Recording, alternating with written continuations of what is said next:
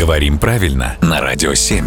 Володя, доброе утро. Доброе утро. Я вот не знаю, может быть, со мной что-то не так, хотя о чем-то я со мной точно что-то не так. Сейчас речь не об этом. Я про другое. Про то, что слово «заядлый» я почему-то привык употреблять исключительно в отрицательном значении. Да, потому что это слово немножко испорчено оттенком значения, которое у него есть, сильно пристрастившийся к чему-либо. А вот сильное пристрастие — это уже обычно о чем-то нехорошем. Заядлый курильщик, заядлый игрок, заядлый пьяница. Скажи, а положительное значение у слова есть? Положительное есть. а Вообще это слово означает с увлечением отдающееся какому-либо занятию. Мгм. А происхождение очень интересно. Это заимствование из польского языка. И польское слово связано с корнем «еда есть». То есть заядлый буквально это тот, кто что-то уплетает, пожирает со стервенением.